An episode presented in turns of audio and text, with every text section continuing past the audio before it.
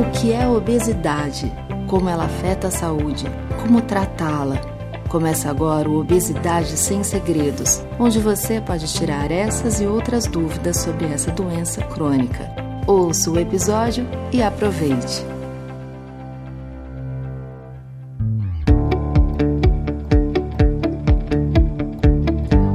Eu sou Natália Cuminali e esse é o podcast Obesidade Sem Segredos, uma iniciativa que busca tirar as principais dúvidas sobre essa doença crônica que atinge grande parte da população.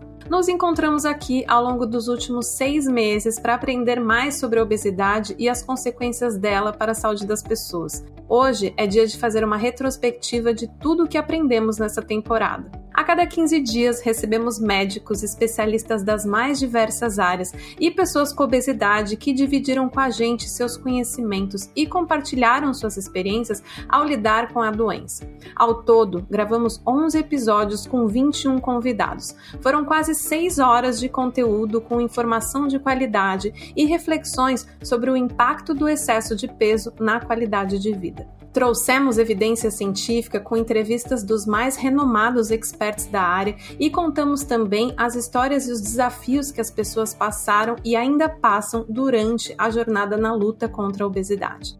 Esse podcast foi realizado pela campanha Saúde Não Se Pesa, movimento para a conscientização da obesidade promovido pela parceria entre a Novo Nordisk e a ABESO, a Associação Brasileira para o Estudo da Obesidade e Síndrome Metabólica. Todo o projeto aconteceu durante a pandemia do novo coronavírus e por isso as gravações foram feitas à distância, assim como essa de hoje. Separamos para vocês os melhores momentos do podcast Obesidade Sem Segredos. Vamos lá? primeiro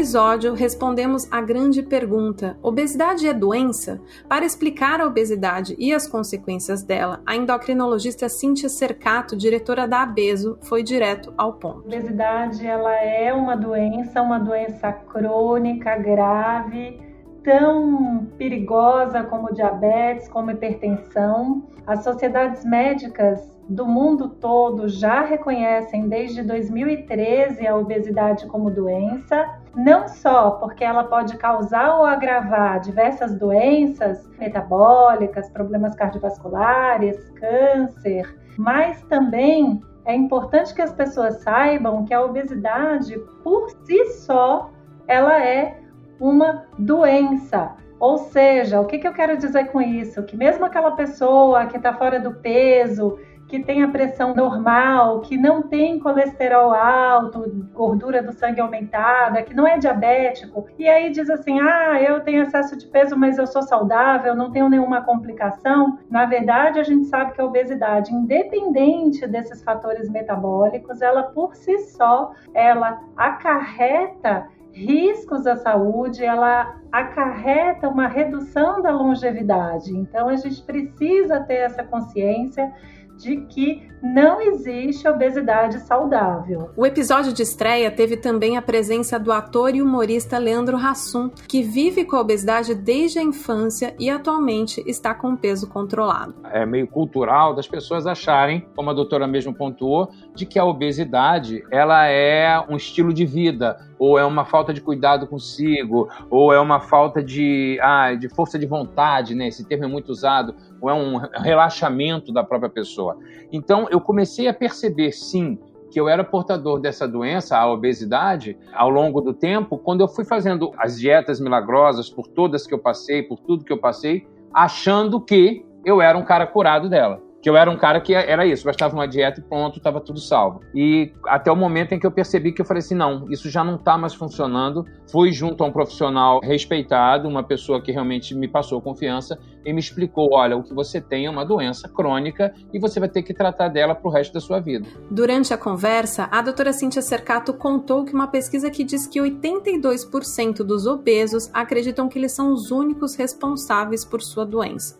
Isso não é verdade. A partir dos anos 2000, estudos de neuroimagem ajudaram a entender como funciona essa regulação do apetite e a reação do cérebro diante do alimento. Por que, que uma pessoa obesa ela come mais? Ah, ela é gulosa, ela não tem força de vontade? Na verdade, esses estudos de neuroimagem, eles descortinaram para gente uma série de mecanismos. Vou te dar um exemplo. Todos nós, quando a gente vê um alimento gostoso, calórico, sabe? Isso tudo já ativa uma região no nosso cérebro, que é uma região de recompensa. Que a gente, quando olha a comida, a gente diz: Nossa, vou ter um prazer danado quando eu comer esse alimento. E aí, o que, que acontece? Com esses estudos de neuroimagem, a gente conseguiu descobrir que a ativação dessas áreas de recompensa nas pessoas com obesidade é muito maior antes do consumo. Ou seja, eu estou olhando o alimento e o meu cérebro, nessas regiões de recompensa, está muito ativado. Isso faz com que essa pessoa ela tenha uma motivação muito maior para comer esse alimento. E aí, eles repetiram esse exame de neuroimagem quando a pessoa está consumindo esse alimento. E o que, que se observou? Que as pessoas com obesidade, na hora que elas estão comendo, a ativação dessas regiões de recompensa durante o consumo é muito menor do que numa pessoa magra. Isso quer dizer o quê? Que ela tem um prazer muito menor do que o esperado e isso faz com que ela busque comer cada vez mais. É. Então a gente vê que tem aí por trás uma disfunção dessa regulação do apetite que faz com que a pessoa coma mais, que ela não seja a culpada. Hassum contou um pouco ainda da sua jornada com a obesidade, até entender que precisava de ajuda. Natália, eu fiz todas as dietas, todas as dietas, desde as de lua, sol, sopa, fruta com a letra, tipo sanguíneo, dieta dos neandertais, eu já fiz tudo que é dieta que você possa imaginar.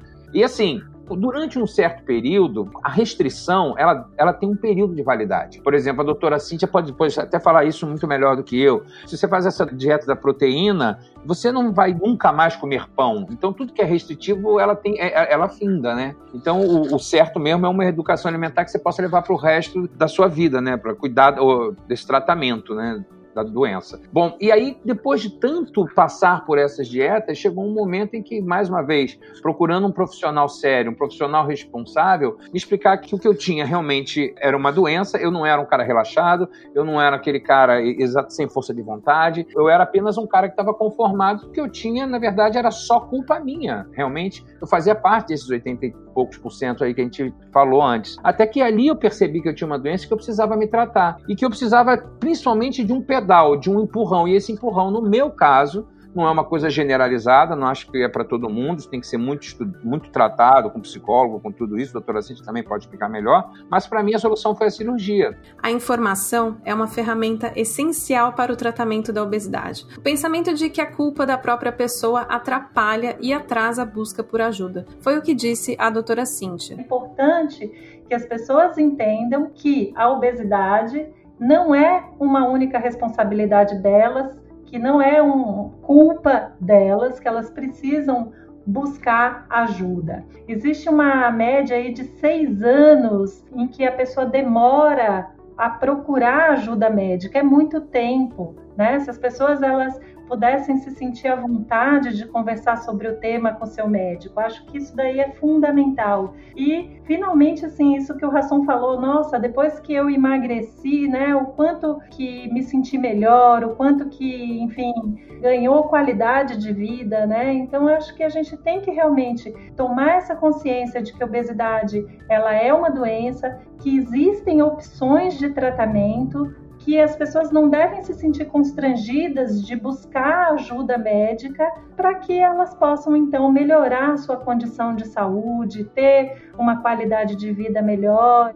No segundo episódio, recebemos o endocrinologista Bruno Halper, vice-presidente da Federação Latino-Americana de Obesidade. O papo foi sobre os tratamentos possíveis para a obesidade. Existem mecanismos internos que decidem o quanto a gente come ou não. Então, quando a gente tem mais fome, é muito, muito difícil a gente conseguir, por simplesmente força de vontade, né, que é um termo que as pessoas gostam, não comer mais se eu tenho mais fome. Durante uma semana eu consigo, durante duas semanas eu posso conseguir, mas para o resto da nossa vida a gente não consegue. Sem dúvida, para emagrecer você precisa fazer déficit calórico. A questão é como fazer um déficit calórico de tal maneira que você não sinta tanta fome no longo prazo. E aí vai ser tudo que a gente vai discutir. Muita gente vai precisar de medicação, tem gente que vai precisar de cirurgia, mas mesmo padrão de alimentação, você vai ter que achar um padrão de alimentação seu individual que te permita ter mais fome. Para algumas pessoas, vai ser comendo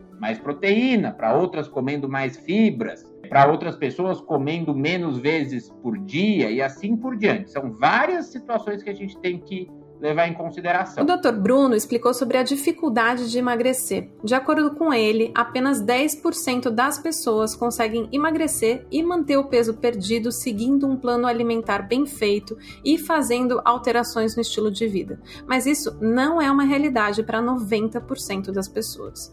A gente diz que 10% das pessoas conseguem, com um plano alimentar bem feito, um estilo de vida, perder mais do que 10% do peso e manter a longo prazo. Ou seja, existem essas pessoas, mas 90% não são assim.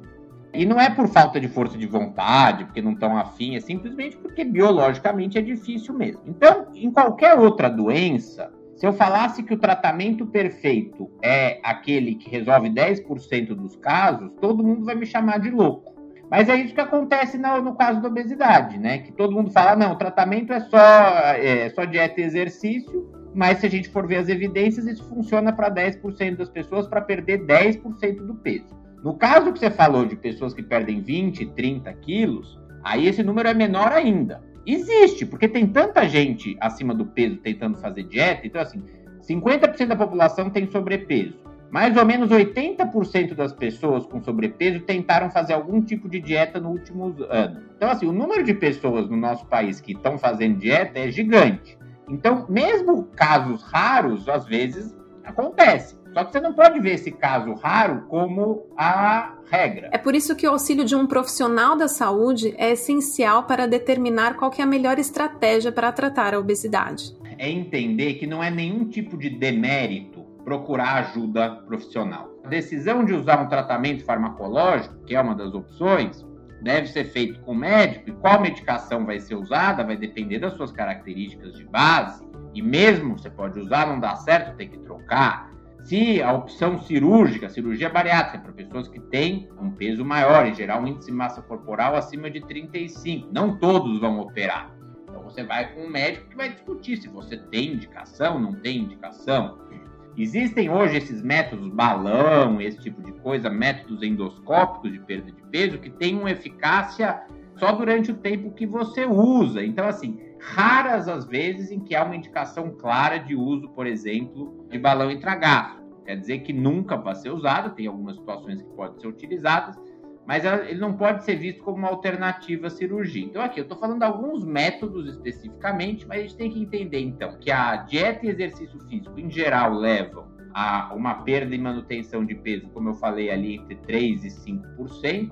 Com tratamento medicamentoso, você consegue aumentar isso para mais ou menos ali entre 7% e 10%. E com a cirurgia, em geral, você consegue um resultado de 30% do peso. Então a gente ainda tem um gap grande entre o tratamento clínico e o tratamento cirúrgico propriamente dito, que possivelmente no futuro nossas medicações melhores podem ajudar a preencher, né, entrar nesse espaço para conseguir perdas de 15, 20%, que já seriam muito boas para a saúde. Mas hoje em dia, esse é mais ou menos o cenário que a gente tem.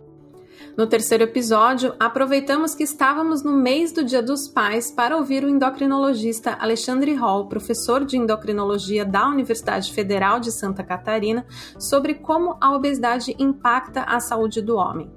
Obesidade ela está intimamente ligada a uma coisa chamada hipogonadismo masculino, que é quando começa a cair o nível de testosterona no homem. Então, quanto maior for o nível dessa obesidade, maior a chance desse homem, independente da idade, de estar com testosterona baixa e ter sintomas. Que sintomas? É, diminuição do desejo sexual, como queda de libido, piora da qualidade da ereção, que é a disfunção erétil. Isso tudo vai virando uma bola de neve que, da mesma maneira, compromete qualidade de vida. Então, quanto menor for a testosterona, maior a chance de ganhar peso. Quanto maior a chance de ganhar peso, maior a chance do diabetes. Quanto pior o diabetes, mais cai a testosterona. Ou seja, entra num círculo vicioso. E uma das maneiras de quebrar isso é com a perda de peso. E tivemos novamente a presença do ator Leandro Hassum e aproveitamos para falar um pouco de saúde com humor.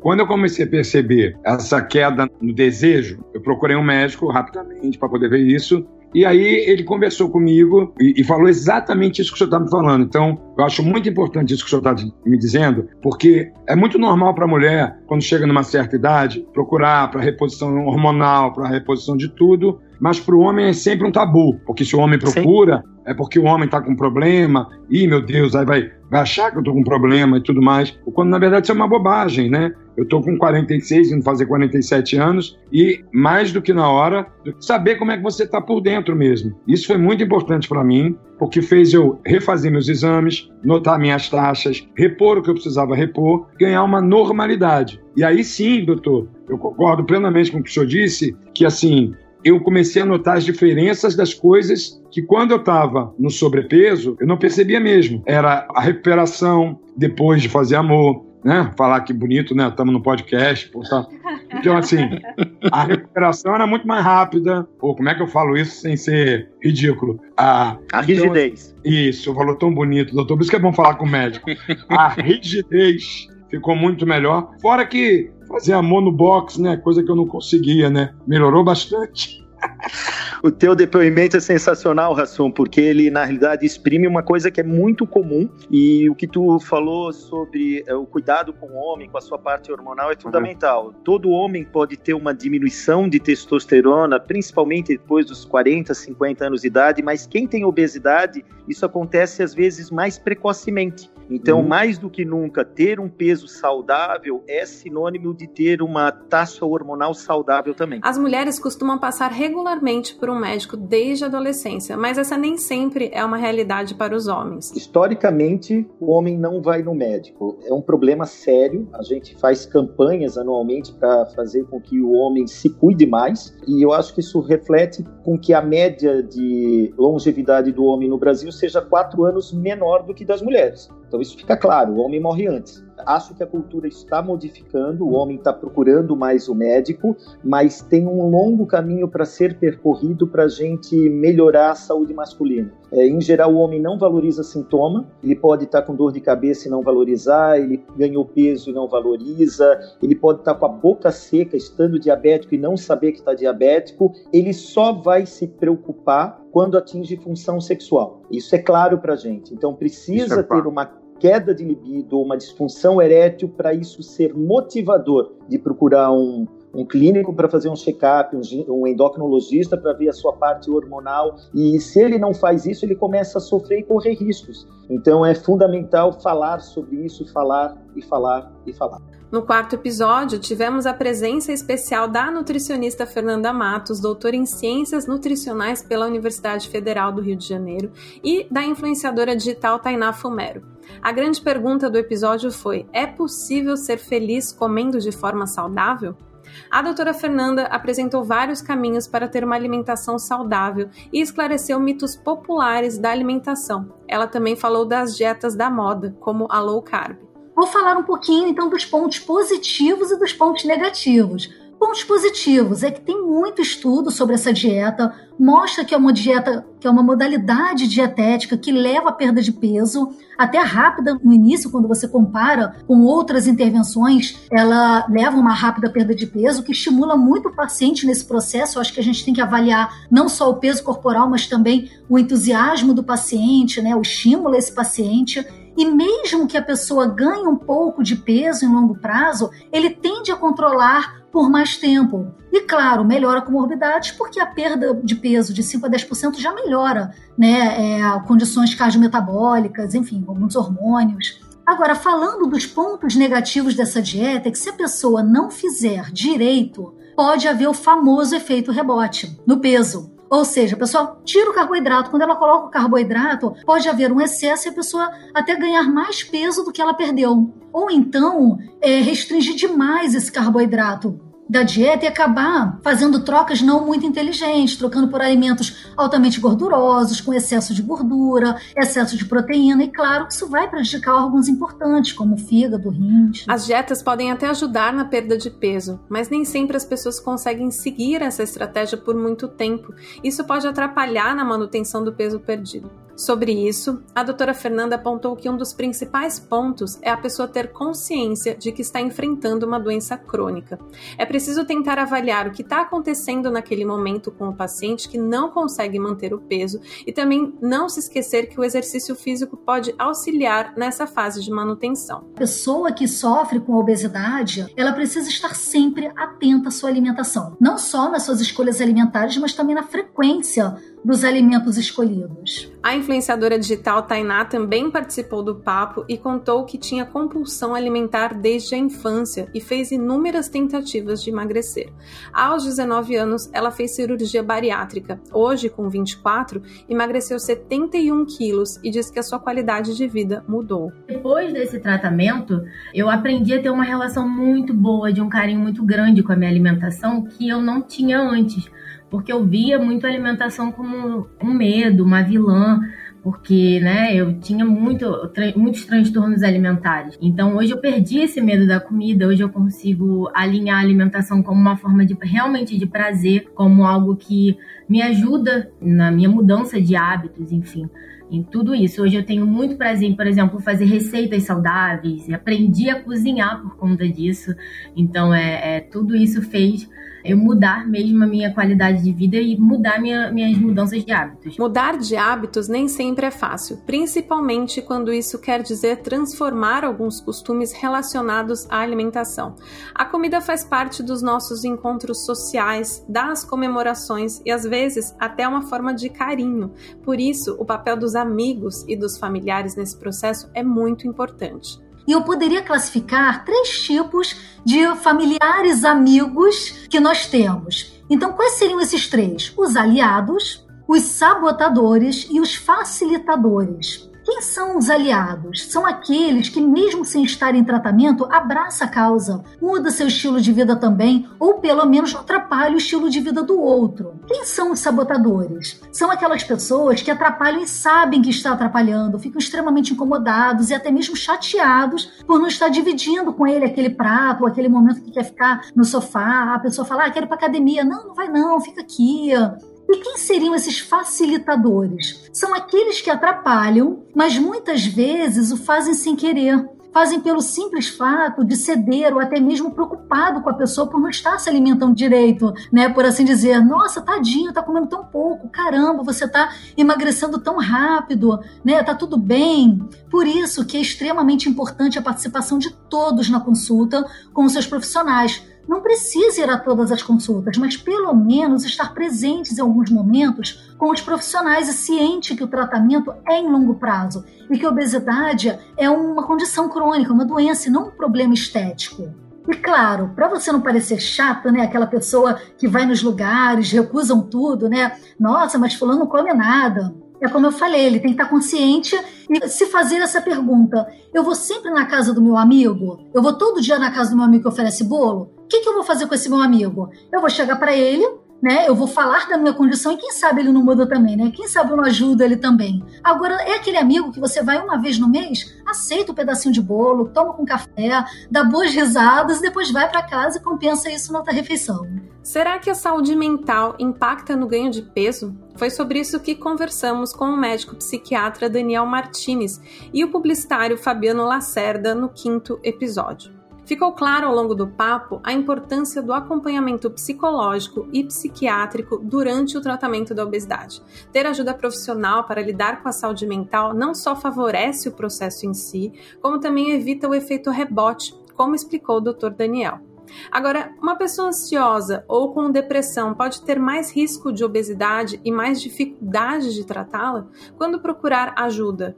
Dr. Daniel nos explica quando o alarme acende. Acho que a gente pode começar pensando comparando a pessoa em relação a ela mesma. Né? Então, faz de conta que de repente eu tô com um desses sintomas. E agora eu tô mais desanimado, mais desmotivado, eu perdi o meu brilho no olho, as coisas que me davam prazer eu não tô tendo mais prazer, eu tô muito ansioso, muito angustiado ou com sintoma físico, né, taquicardia, aperto no peito, bola na garganta, aqueles tremores, ou meu pensamento tá muito embolado. Então, quando a gente compara nós com nós mesmos, né, às vezes a percepção pode ser própria ou alguém que conhece a gente bem, um familiar ou um grande amigo, percebe que a gente tá um pouco estranho, eu acho que esse é o primeiro sinal de alarme aqui. E agora voltando para o nosso tópico aqui mesmo, né? Alguém que está com obesidade. O que, que, pode acontecer com a pessoa? Eu posso estar tá descontando na comida, que nem eu falei, e de repente eu posso estar tá com falta de controle, dificuldade de me controlar, que a gente pode chamar de uma compulsão aqui, um descontrole alimentar. Eu posso ter alteração né, desses sintomas físicos também, seja da ansiedade ou também desses sintomas mais depressivos, mais apáticos, sem energia. A gente sempre tem que pensar que é uma síndrome, né, um conjunto de sinais e sintomas. E pode acontecer alguns ou todos né, na pessoa que a gente está falando aqui. Fabiano chegou a pesar quase 200 quilos e decidiu perder peso por causa de uma aposta. Em apenas cinco meses, ele eliminou 60 quilos. Na conversa, o publicitário e influenciador contou também que teve acesso a uma equipe formada por nutricionista e preparador físico. E falou quanto que é importante mudar a mente também. Porque as pessoas resolvem mudar o corpo e não mudam a mente. As pessoas resolvem mudar simplesmente a forma da alimentação, a dieta ou, ou atividade física, mas não, não resolve achar um mindset, não resolve achar um propósito, não resolve achar uma motivação interna para conseguir manter aquilo em movimento. Eu chego a defender que não existe ex-obeso, existe obeso em tratamento. Então, pessoas que perderam grande peso, eu acredito, e como eu também sou, né, vou ser sempre um obeso em tratamento. Não adianta eu querer ficar dando murro em ponta de faca, querendo simplesmente mudar o meu físico se eu não conseguir mudar a mente. Durante o processo de perda de peso, eu não pensei nisso em momento nenhum. Em momento nenhum eu pensei nisso. Muito provavelmente porque talvez boa parte do meu processo de perda de peso, ele foi motivado por uma aposta, né? Foi motivado por algo interno. Estou dizendo uma boa parte da perda de peso, não toda. Então isso não me fez refletir muito sobre, sobre as minhas necessidades reais. Estava sendo motivado ali pelo algo que vinha externo, algo que vinha de fora para dentro. Logo depois que eu perdi peso, eu comecei a entrar em conflito mesmo, porque eu estava naquele corpo que não era o meu corpo. Eu estava tendo atitudes que não eram costumes minhas terem aquele tipo de atitude comecei a entrar em conflito, mas ainda assim conseguindo conviver com aquilo. Então foi um ano mais ou menos, um ano perdendo e mais um ano mantendo em conflitos. E eu ficava sempre naquele efeito sonfona, assim, engorda um pouquinho, emagrece um pouquinho, engorda um pouquinho, emagrece um pouquinho, engorda um pouquinho, emagrece um pouquinho.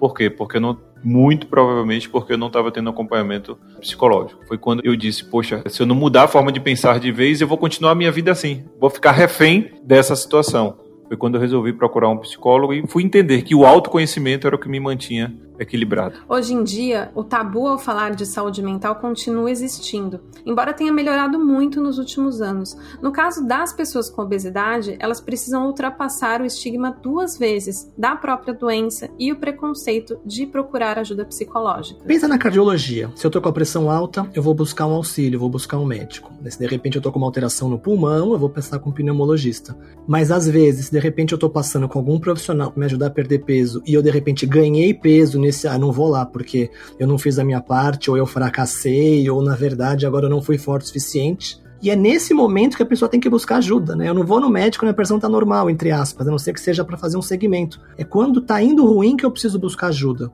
Mesma coisa na saúde mental. E às vezes o paciente fica envergonhado, não, não vou conseguir falar sobre os meus problemas, é melhor eu vou esperar passar, eu não vou buscar alguém. Então tem essa história do, do estigma na sociedade, às vezes a própria pessoa tem, e as pessoas, nossa, mas como assim? Você está indo passando com um psicólogo? Como assim você vai passar com alguém para falar da, da, psiquiatria? Tanto que hoje em dia a gente chama de saúde mental. A gente não está falando só de doença, a gente está falando de saúde, como é que eu posso viver melhor. Então tem ainda assim muito estigma e a primeira coisa que eu sempre falo é, quando a gente aponta um dedo para alguém, pode estar apontando três para nós. Então será que o estigma está só no externo? Ou eu também estou tendo aqui, não estou percebendo e por isso que eu também não estou conseguindo procurar ou fazer a minha parte? Acho que é uma coisa legal para a gente poder pensar. É inegável que o exercício físico faz muito bem para a saúde. Exercitar o corpo de forma regular traz inúmeros benefícios, mas será que só o exercício físico pode garantir o emagrecimento? Para entender o papel do exercício físico na perda de peso, o sexto episódio foi com o Dr. Marcos Fortes, educador físico e pesquisador do Instituto de Pesquisa da Capacitação Física do Exército, e com Eduardo Pinto, engenheiro e coach. Já começamos explicando a real importância do exercício físico no tratamento da obesidade. Existe uma, um excesso de uma valorização excessiva do exercício na perda de peso. Quando a gente pensa em perder peso somente praticando uma atividade física, os estudos mostram que em um ano você perde em torno de um quilo e meio. Isso é, é pouco. É, então, o, o, exercício físico ele tem uma importância maior na manutenção do peso perdido. Aí sim, o exercício é uma ferramenta fundamental. Obviamente, ele tem um fator também muito importante que é você quando você perde peso com a dieta e o exercício, o exercício é capaz de manter a massa magra e a pessoa mantém o seu metabolismo de base. Ou seja, evitando que aquela perda de peso com uma dieta restritiva, você haja uma perda da massa magra e com isso você acabe perdendo, gastando menos caloria durante o dia. Então, o exercício é fundamental para a parte metabólica. Do ponto de vista de perder peso isoladamente, os resultados são, vamos dizer, eu diria assim, um pouco frustrantes, né? Em torno de um quilo e meio por ano, quando só usa o exercício para perda de peso. O Edu, que participou do papo, chegou a pesar 120 quilos e perdeu cerca de 40 quilos em 2011. Desde então, é assíduo na atividade física e mantém o peso ele contou o que, que motivou a mudança. E o principal motivo é que eu já não aguentava mais essa vida sem controle, principalmente da alimentação. Eu era sedentário e vivia no efeito sanfona das dietas, né? Até que um belo dia eu procurei uma médica, né? Já tinha tentado várias médicas e ela quis me passar um remédio, né? E eu falei que não iria tomar remédio. Ela falou que se eu tivesse uma atividade física, poderia ajudar nesse processo. Então eu saí do consultório, comprei uma esteira que ia até 150 quilos, a esteira chegou, eu botei do lado da minha cama, de frente para a parede no meu quarto e comecei fazendo uma caminhada, oito minutos de caminhada. E de lá para cá nunca mais parei. Então o principal motivo foi foram as taxas mesmo todas alteradas, né? Já tinha dificuldade para amarrar o sapato, subir lance de escada a vida estava tá, ficando muito difícil. Mas o Dr. Marcos explicou que o que aconteceu com o Edu é uma exceção e não a regra. O caso do Edu é um caso excepcional. Quando a gente olha os estudos longitudinais, só para vocês terem uma ideia, é, somente 29% das pessoas conseguem manter 5% do peso perdido após 12 meses. E esse percentual cai para 21,5% em 24 meses. Então, é muito difícil manter o peso perdido. E tem outras coisas que são também muito importantes na redução do peso, e isso aí tem que ser dito. Por exemplo, as mulheres obesas têm 100 vezes mais chance de desenvolver diabetes tipo 2 e os homens 45 vezes mais chance de desenvolver o diabetes tipo 2 do que pessoas com peso normal. Então, tomar a decisão de perder peso é fundamental. No caso do Edu, foi até importante ele começar devagar, eu acho que isso, mesmo sem ele saber, ele acertou, porque a, o percentual de morte súbita no obeso é, é enorme.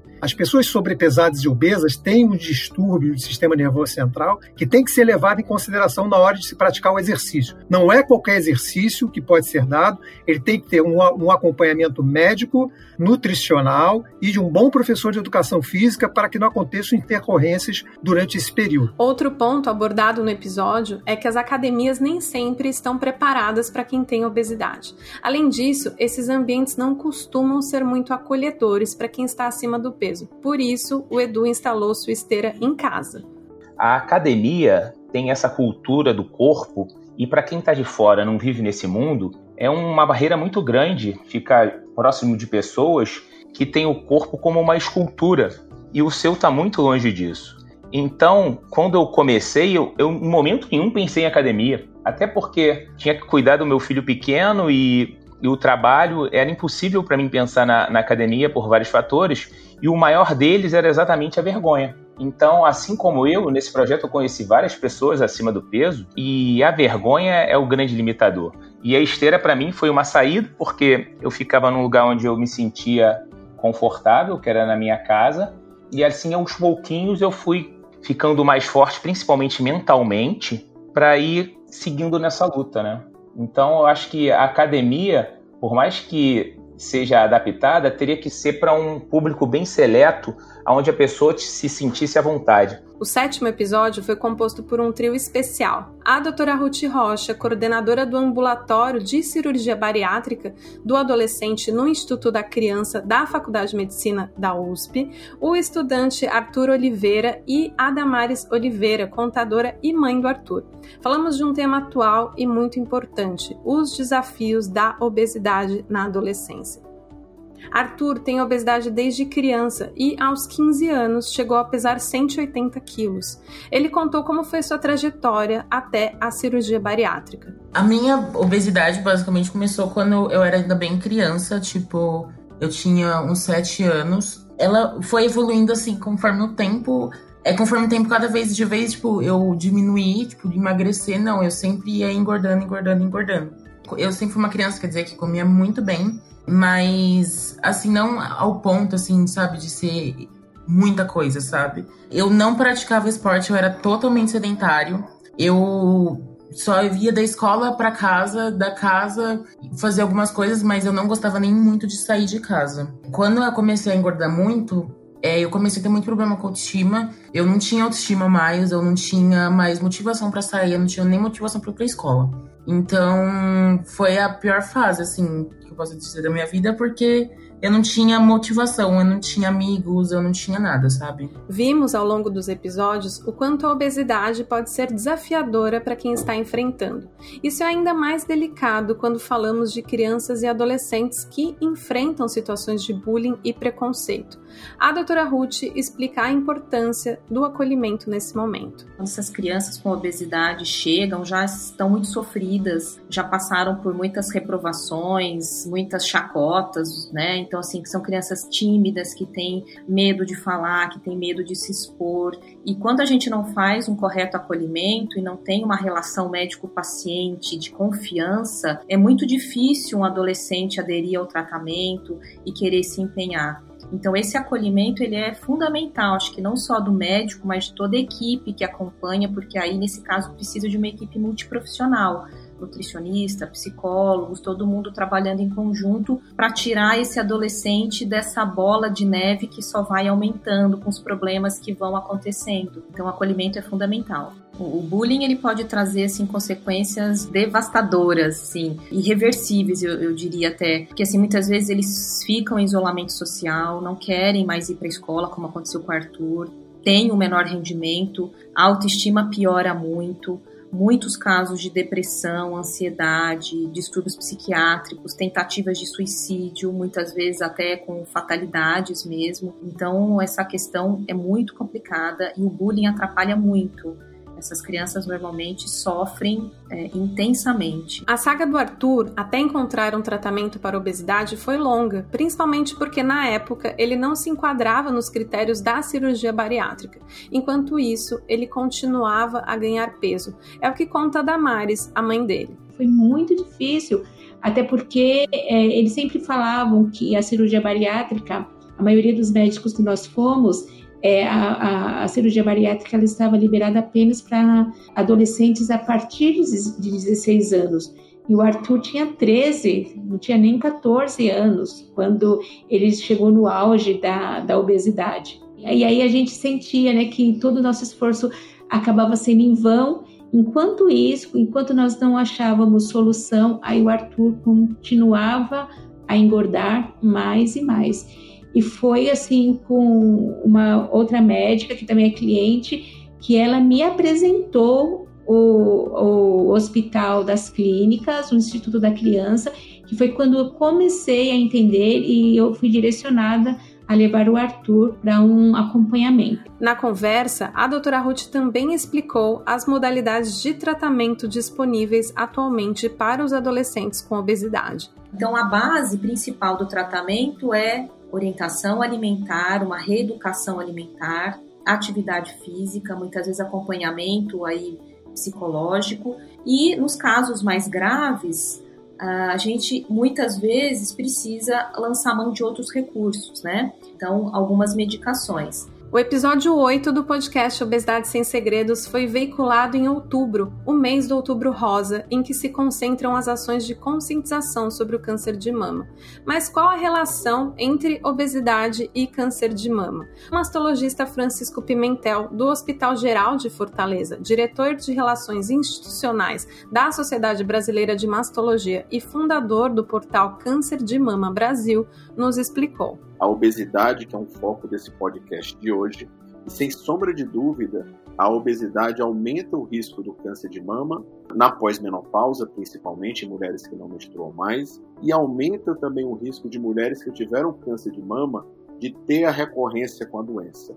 Então, controlar essa doença crônica que é a obesidade é muito importante, eu diria que é fundamental. Quem tem obesidade, especialmente após a menopausa, tem mais risco possivelmente por conta de hormônios circulantes no corpo. Para ficar claro, quando a mulher deixa de menstruar, ela deixa de produzir aqueles hormônios, principalmente do ovário, que é a bomba produtora de hormônios femininos durante a vida. Então, na gordura periférica, há uma transformação de alguns tipos de hormônio em hormônio feminino. E é essa transformação, esse hormônio circulante na gordura periférica, que aumenta o risco dessas mulheres na pós-menopausa desenvolver câncer de mama. No programa também tivemos a presença da designer Raquel Oshino, que tem obesidade e teve câncer de mama há 5 anos. Ela descobriu a doença logo após o nascimento do seu bebê, quando estava no sexto mês de amamentação. Por ter histórico na família, ela procurou ajuda e foi diagnosticada bem cedo. Foi submetida a uma mastectomia bilateral quando seu filho tinha um ano. Ela foi alertada pelo médico que a perda de peso era fundamental e poderia impactar no curso da doença. O maior desafio foi lidar com o peso. No momento que eu fui dispensada de uma quimioterapia, o oncologista falou: você salvou de uma coisa difícil que é a quimioterapia, mas você vai enfrentar uma outra coisa difícil que é o emagrecimento. E aí eu fiquei oito meses numa dieta paleolítica que foi difícil depois de manter. Então, eu considero que, para mim, vinculado a obesidade com a minha prevenção, né? Então, eu entendo que eu ter um peso adequado vai me preservar mais de uma recidiva. E o Dr. Francisco nos ajudou a entender melhor por que, que isso acontece. É uma doença crônica. A gente não gosta desse efeito que a Raquel acabou de citar, de ganhar peso, perder peso, esse efeito gangorra ou ioiô. A gente orienta claramente que elas devem manter um peso adequado, estável, se possível, ao longo de sua vida. Isso prejudica, inclusive, possivelmente a eficácia da hormonioterapia, que é um dos tratamentos que a Raquel iniciou e que nos falou, nos falou nos bastidores, porque isso influencia o nível de hormônios circulantes no corpo. Então é fundamental que a paciente com obesidade ela seja cuidada por um time multidisciplinar. No nono episódio, trouxemos especialistas para falar sobre a relação entre a obesidade e a síndrome do ovário policístico, que chamamos pela sigla SOP. Quais são os impactos de estar acima do peso? Quem respondeu foi o ginecologista Gustavo Maciel, coordenador de ginecologia endócrina do Hospital das Clínicas da Faculdade de Medicina da USP. A obesidade, ela tem uma associação muito forte com as pacientes com SOP. A gente, até muito pouco tempo atrás, a gente não sabia exatamente qual que vinha antes, entendeu? Se era um, durante a adolescência a pessoa ganhava peso rapidamente e desenvolvia SOP, ou ela já tinha uma SOP e que acabava fazendo com que ela engordasse mais facilmente. Hoje a gente sabe que, por exemplo, as pacientes com SOP têm um grau de obesidade maior do que as pacientes que não têm. Até 60% das pacientes com a SOP podem ter algum grau de obesidade. Isso é bem maior do que a população que não tem isso, né? O Dr. Gustavo explicou que a obesidade piora todos os aspectos da SOP. Quem tem excesso de peso vai ter mais dificuldade para o tratamento da SOP, maior risco de diabetes, de alterações menstruais e maior dificuldade para engravidar. Por isso, segundo ele, o controle de peso é essencial no caso da SOP. Isso, aliás, foi fundamental na história da babá Cláudia Fraga de Souza, que participou da conversa neste episódio. Ela percebeu o quanto o tratamento da obesidade impactou na vida dela. Uma coisa que me impactou muito e que mexeu comigo, que foi quando eu, foi aquele estralo que eu falei, poxa, realmente tem alguma coisa que tá errada aqui comigo. Foi quando eu comecei a passar, Natália, na catraca do ônibus apertada. Eu falei, poxa, realmente eu preciso mudar. Quando eu cheguei lá e subi naquela balança, eu falei, não, realmente não dá. Estava quase beirando aos 100 quilos. E ela olhou para mim e falou assim, Cláudia, assim não dá mais para continuar. E aí a lágrima, a lágrima começou a escorrer eu falei, doutora, realmente não dá, eu preciso mudar e sozinha eu não consigo.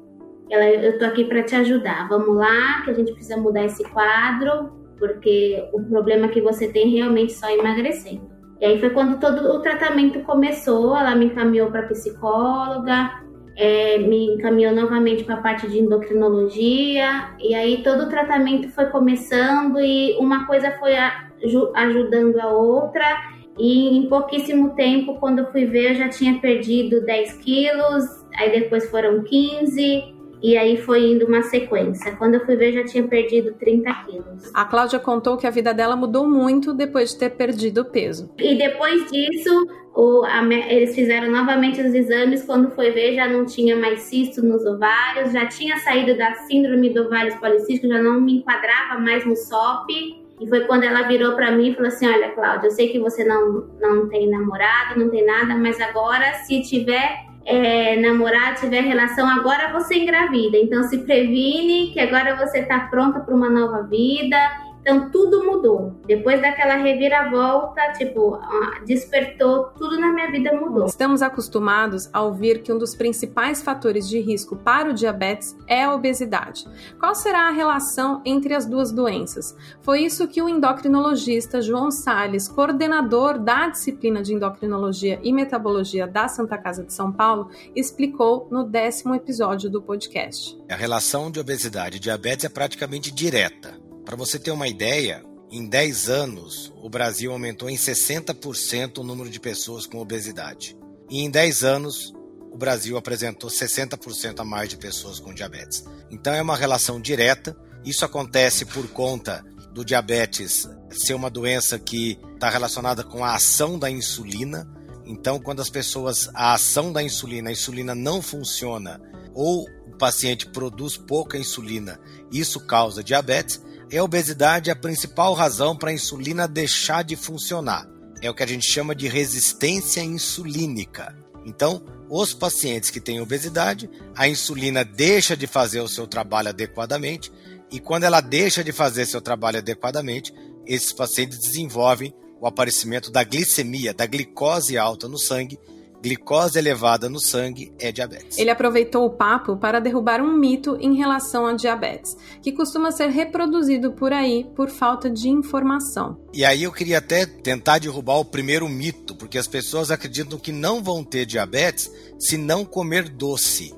E não é ah, é verdade. Isso é importante. As pessoas não vão ter diabetes se não engordarem. Porque as pessoas às vezes estão obesas, tem obesidade e fala: não, mas eu tô livre do diabetes porque eu não como doce. Eu gosto de comer mais comida salgada, comida gordurosa. Não importa o que você coma para você engordar. Se você engordou, o risco de diabetes é muito maior. De acordo com o Dr. João, mais de 50% das pessoas que têm diabetes não sabe que tem a doença. Foi o que aconteceu com o publicitário Emerson Oliveira, que compartilhou sua história no episódio. Ele estava trabalhando muito, se alimentando mal, muito acima do peso, e foi alertado por um amigo porque estava indo muito ao banheiro. Estava com a glicemia em 400, com 33 anos. Tomou insulina nos seis primeiros meses do tratamento. E depois que ele se conscientizou, tudo mudou. Na hora de comer, veio essa consciência, né? Então, uma das coisas que eu aprendi, que me ajudou muito, é compartilhar com as pessoas que eu tenho diabetes. Porque, invariavelmente, uma das primeiras coisas que as pessoas descobrem sobre mim é que eu tenho diabetes, porque eu percebi, quando eu falo para as pessoas que eu tenho diabetes, automaticamente as pessoas já, já não se sentem mais assim, ah, mas você não vai comer? Ah, não vou. Ah, você não vai beber? Não vou. E, e por exemplo, eu, eu deixei de, de beber bebida alcoólica. Então, isso é algo assim para as pessoas que as, assim, as pessoas ficam muito, nossa, você não vai beber nada, é só um gole, é só um copo, é só isso, é só aquilo. De fato, eu, eu coloquei na minha rotina disso, de olhar e falar, não, não vou beber. Uh, se eu, às vezes eu vou num, num casamento, num, num, lugar, às vezes é mais afastado, não tem refrigerante diet, então só vou beber água. Ah, serve salgadinho frito, né? Eu, eu descobri nessas mudanças que o, o Dr. João falou sobre o tratamento, né? Hoje em dia a gente tem eh, equipamentos que medem a, a glicemia constantemente, né? E quando eu estou usando um desses equipamentos, eu já percebi que quando eu como qualquer coisa com fritura, a minha glicemia dispara. Então eu não como nada com fritura. Então, para mim, todas essas mudanças foram importantes. No último episódio da temporada, falamos sobre a cirurgia bariátrica, quando ela se torna uma opção. A indicação do procedimento é individual e depende de uma série de fatores. O Dr. Marcos Leão Vilas Boas, presidente da Sociedade Brasileira de Cirurgia Bariátrica e Metabólica, explica. Classicamente, a gente tem três grupos de pessoas que têm indicação de cirurgia bariátrica. O primeiro, o mais clássico, que são as pessoas com mais de 40 de índice de massa corporal, o IMC. As pessoas já sabem que é calculado dividindo o peso pela altura ao quadrado. Se tem mais de 40, ela tem obesidade grau 3 ou obesidade mórbida e a cirurgia está indicada. Existe uma segunda classe, que são as pessoas com índice de massa corporal entre 35 e 40, quando associados a problemas de saúde diversos, problemas que são associados, agravados pela obesidade, como diabetes, hipertensão, apneia do sono, problemas articulares, refluxo gastroesofágico, enfim, uma infinidade de fatores que andam ali muito em paralelo com a obesidade. E terceiro, uma indicação mais nova, regulamentada pelo Conselho Federal de Medicina a partir de 2017, que são pessoas com índice de massa corporal entre 30 e 35 com diabetes importante, diabetes de difícil controle, que não controla com os medicamentos usuais e mudanças de estilo de vida. Essas são as três indicações clássicas. O programa contou ainda com a participação da influenciadora digital Paula Bastos, que falou do impacto da cirurgia bariátrica na vida dela.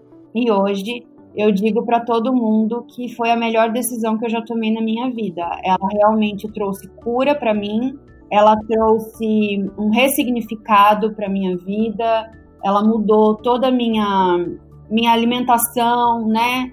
É, minha cabeça, a minha qualidade de vida é outra. É o que eu falo para todo mundo.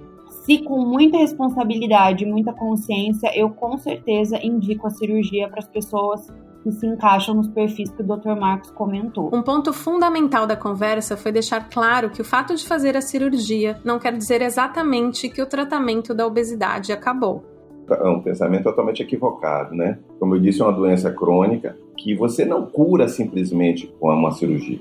Né? A cirurgia ela promove alterações que são definitivas, mas que são muito potentes no início e que, com o passar dos anos, vão de, perdendo um pouco da potência. Nesse período que a cirurgia perde um pouco da potência, você tende a mudar um pouco seus hábitos de vida. Então, no começo você come 200 gramas, depois de 2, 3 anos você está comendo 350, 400. Se você não tem grandes efeitos colaterais nesse período, consegue comer alguns alimentos mais calóricos, você pode vir a ganhar peso. E é natural até que as pessoas, depois de dois, três anos, ganhem um pouco de peso daquele que perdeu. Então é natural uma pessoa, por exemplo, como a Paula, que vamos supor está com 136 quilos, atinja aí é, 80 e depois ganhe 5, 7, 10 quilos até estabilizar. Então é natural isso. No podcast, o Dr. Marcos comentou os possíveis efeitos colaterais e adaptações necessárias em relação ao tratamento da obesidade, mas enfatizou que ainda assim elas superam os danos causados pela doença sem tratamento as pessoas entenderem que a obesidade é uma doença que precisa ser tratada. E no momento em que a gente vai encarar um tratamento, seja ele uma bariátrica, seja ele um tratamento medicamentoso, injetável, oral, de longo prazo, a gente precisa entender que a gente está tratando uma doença e tem de encarar dessa forma. Do ponto de vista da doença, a gente tem de entender que as alternativas a conviver com o tratamento, no caso, eventualmente, por exemplo, efeitos colaterais da cirurgia, como dumping, que é um mal-estar que algumas pessoas têm, ou a limitação de não comer muito algumas coisas, é uma limitação muito menor do que a doença promove.